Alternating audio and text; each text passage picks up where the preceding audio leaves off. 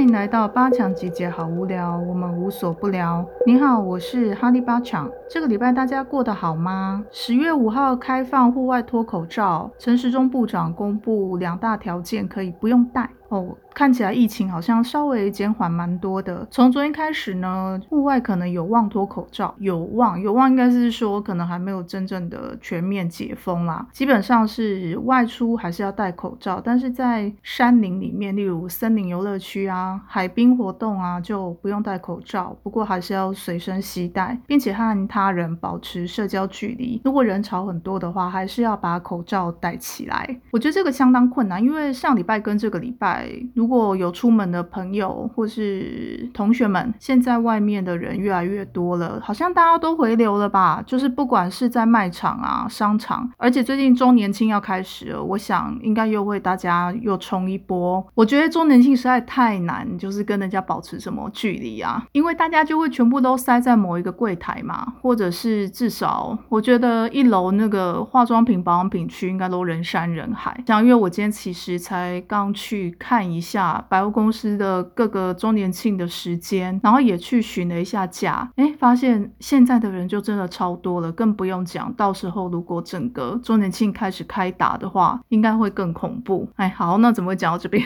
好，有没有很期待周年庆呢？周年庆是女性同胞们最喜欢的时间。那接着来讲一下，说这礼拜呢，哎，我发现了几样事情，也想跟大家分享一下。第一个就是跟那个怀孕比较相关的是，林依晨，我们的医神怀孕了。戏剧天后林依晨呢，已经宣布说，哦，她有六七个月的身孕了，真的很恭喜她。最妙的是我的怀孕群组啊，我不知道大家在怀孕的时候是不是都会加入。一些备孕群组，然后在群组里面交流。群组也分很多种啊，比如说一般怀孕啊，或是超级大群组，就是几百人、几千人的那种。我自己也有创一个小群组，这个小群组呢，大概就是二三十个人，然后主要都是高龄备孕的以及免疫的妇女同胞们，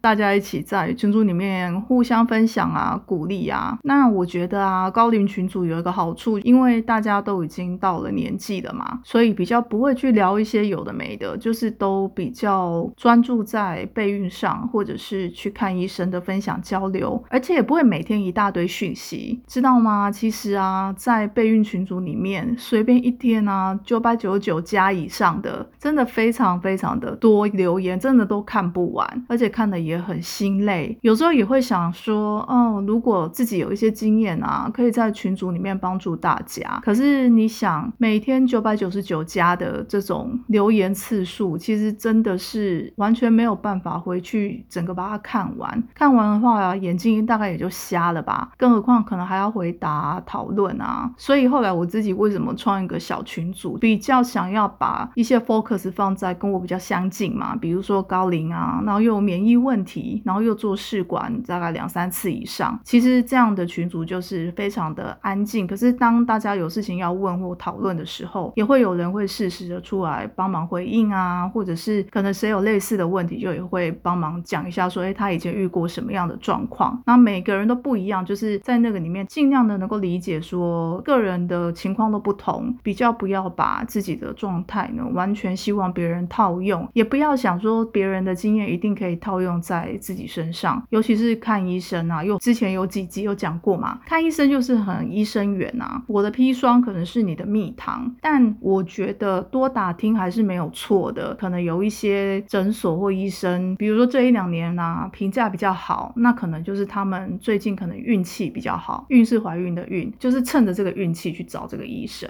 也有人是这样子的，那也有人就是很凭自己的感觉，那有的人是反正就相信名医嘛，大概就这几几个流派这样子。好，怎么讲到这边来？刚刚讲到林依晨怀孕啊，没想到在我们那个群组里面，大家就是抛这个出来的时候，每个人都是很替他高兴。哎，我觉得林依晨的形象或者是他的人缘应该真的非常好，因为连那个我的那个小群组啊，大家都非常的替他高兴，而且也因为有人贴她怀孕的这个新闻出来，大家才纷纷的写说，哇，本来就是很替她担心。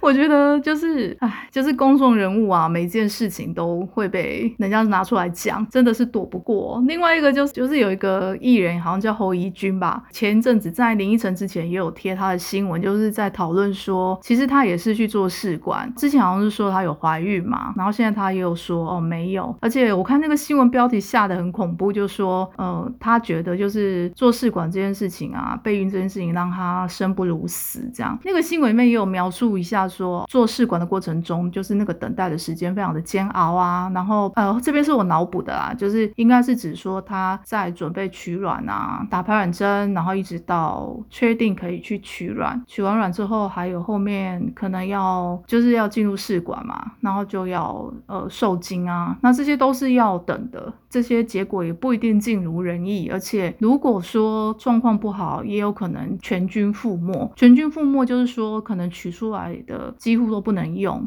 那这样等于也是有一点白花钱。那当然，如果多次来讲，我看他那个侯一军的新闻是说花了两三百万吧，我不知道我有没有记错，记错的话请原谅我。的确，如果真的花这么多钱，然后都没有成功，真的会非常非常的挫折。如果你也在这条路上，也跟侯一君一样，就是还没有成功，然后也是高龄啊，希望这这样的妈咪们大家一起加油。不是只有你在努力，就是其实很多人跟你一样都在努力。希望我们要怀抱希望嘛，好，就是要有希望感。前阵子我就看到一个希望感这样三个字，好，就是出现在，然后应该是吴淡如的 podcast，他就是在在讲有关希望感，然后他讲的并不是那种很不落地的，他讲的是呃真正带有实现性质，好，就是说呃可能抱着什么样的希望，并不是形而上的，而是真的要去实做，而在实做的过程中，我们不能失去希望，因为希望这件事情很容易。就是喊喊口号，那喊完口号就觉得很空虚，实际上真的没有什么帮助，就有点像，嗯，可能有一阵子我也觉得，呃，去找朋友抱怨啊，是一件很没有帮助的事情，而且也会把别人拖垮，因为就是那一些抱怨的能量其实是非常负面的，或者是说非常凝滞的、沉重的。当然，好朋友之间可能抒发一下心情啊，讲讲说，哦，可能有发生什么事情让自己觉得很沮丧、很挫折，这个是可以的。可是我们想嘛。如果有一个人，就是可能十年来，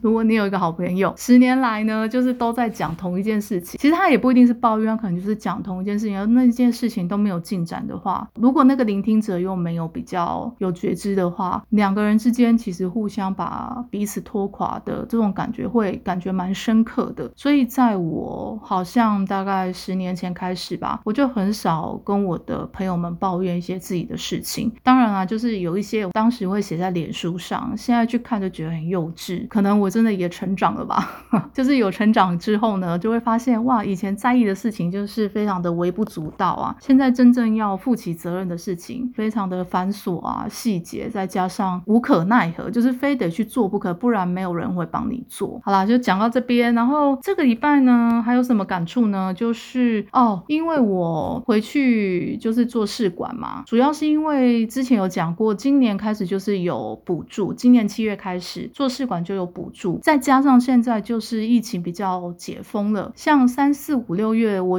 回诊的时候呢，通常没有什么客人。那现在你看九月要十已经十月了嘛，哇，我再回诊所去看人数变得比较多了。一方面呢，可能是因为解封了；二方面因为补助的关系，相信有一些可能像我本来要放弃，因为真的很贵嘛。那政府如果有补助，就会觉得。好吧，那就看看这个补助能不能再拿来试试看，做最后的一搏。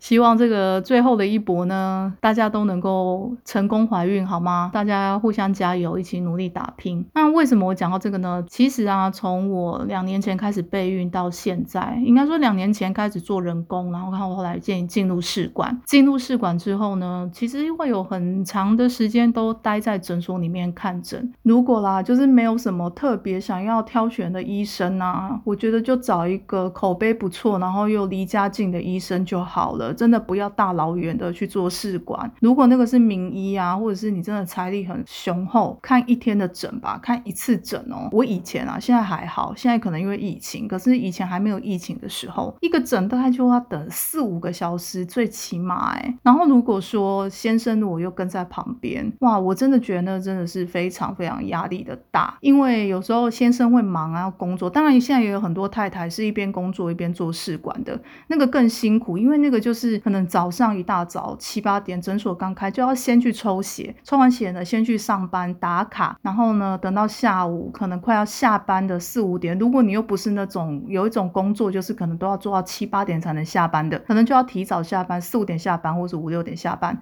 赶快去诊所去看结果，然后去排队这样子。那当然会说，哎，那不是有叫号门诊吗？对呀，门诊是有叫号没有错，但是嗯，这种试管的门诊、生殖科门诊呢，真的就是大部分如果是超级名医的话，都会等超久的。后来因为疫情的关系，就是大家都会约时间啊，比较有掌控的。我觉得现在等的时间可能不像我那个时候觉得啊，就是四五个小时都是最起码的。那为什么等四五个小时呢？大家一定会有这个疑问，对不对？还是大家没兴趣？四五个小时就是说，可能就是只是去抽个血，抽个血可能就要等血验血报告嘛。那可能诊所最快就要一个小时。好，就算就算给你二十分钟，协议分析出来了，但是可能你的号码还没轮到啊。那如果号码还没轮到，就会在那边等啊。那如如果你已经等了一半了，那剩下一半的时间就会觉得，嗯，那顶多在附近走一走吧。如果诊所附近又没有什么地方可以逛，而且其实常常去诊所报道，附近能逛的早就都已经逛完了，然后就只好又回到诊所里面去等。如果又不在家附近的话，这个等呢，就是真的非常非常的耗时。所以我才会建议说，如果真的没有什么 prefer，就是也不一定要名医，你觉得就是只要这个诊所口碑还不错，是，然后医生去看他咨询的时候，整个诊所的氛围跟整个嗯，anyway，就是整个气氛你都觉得很不错，人员也友善，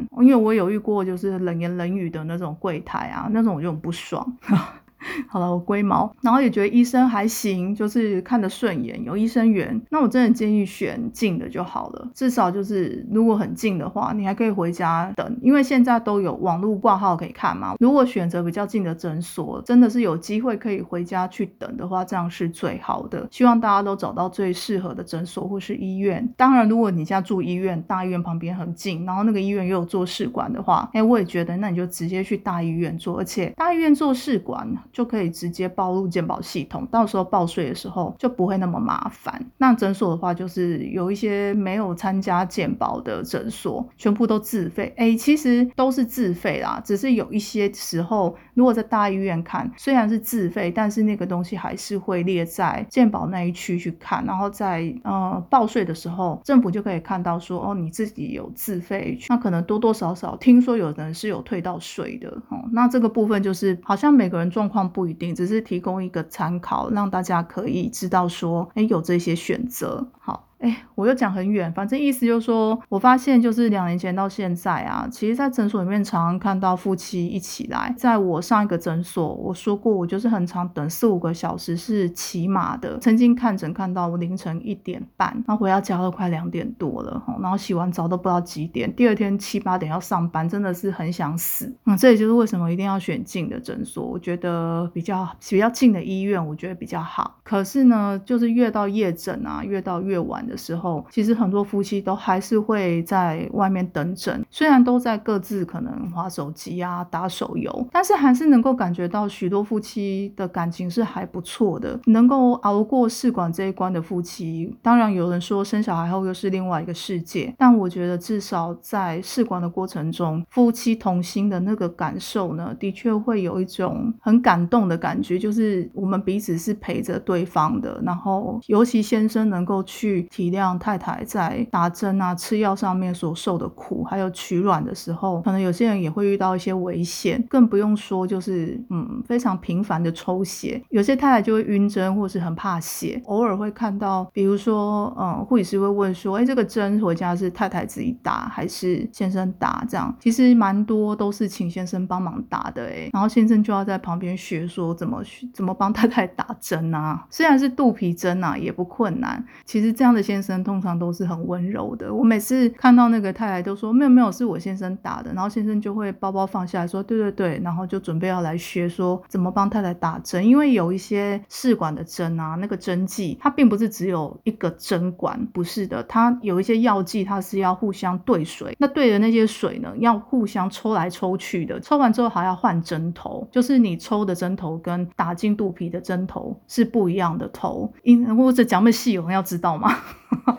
反正意思我好讲太细了。反正呢，就意思就是说，其实要男生去学这么精细的一些事情呢，我发现蛮多先生，我在旁边观察，觉得有些先生真的好细心哦。我有看过一个先生，就是帮他太太拿药，就是在那边交代那个太太说：“哎，这个药啊，礼拜几要吃？这个是礼拜几要吃？这个是吃什么的？那个是吃什么的？”然后呢，太太就在旁边听，听完之后，先生就说：“哦，没关系，我先把它收在这边，然后我等一下呢回家我再跟你讲遍。”然后不然我就帮你把药分好，也有这么细的先生，你知道吗？当然有些人不喜欢这种细的先生，可是其实当下真的看了会觉得还蛮温暖的。尤其就是我们在这样的世代里面啊，常常都会有人说夫妻啊，就是离婚率很高啊，然后因为生不出小孩，或者是哦生了小孩之后感情可能都会不一样，或者结婚多年以后不管有没有生小孩，感情都会变。只是我觉得我喜欢看好的面相，那个面相就是说。其实，在这样的世代啊，还是有很多很多的夫妻哈，或者是伴侣们，他们都是很为彼此去着想，而且大家是一起携着手一起去努力的。不管先生到底能不能切身的了解是那种针剂带来的影响，或是开刀取卵带来的影响，至少如果先生愿意陪在身边，或是给一句嘘寒问暖，因为像我的话，我也后来都不需要先生陪我去，我只有一。开始的时候啊，会希望我先生陪我去，然后让他去了解说整个流程到底是怎么走的。先生也要去赚钱啊，他也要上班啊，不一定每一次诊都能够跟到。可是我看到也有蛮多先生，就是下班过来在诊所，电话也是接着一通一通又一通，或者是一直在扛口这样子，但他都非常的忙碌。当然要忙赚钱啊，因为试管是非常花钱的一件事情。所有的先生跟太太都是很努力在赚钱跟省钱的，这个是我相相信可。能大部分的夫妻都是这样子的。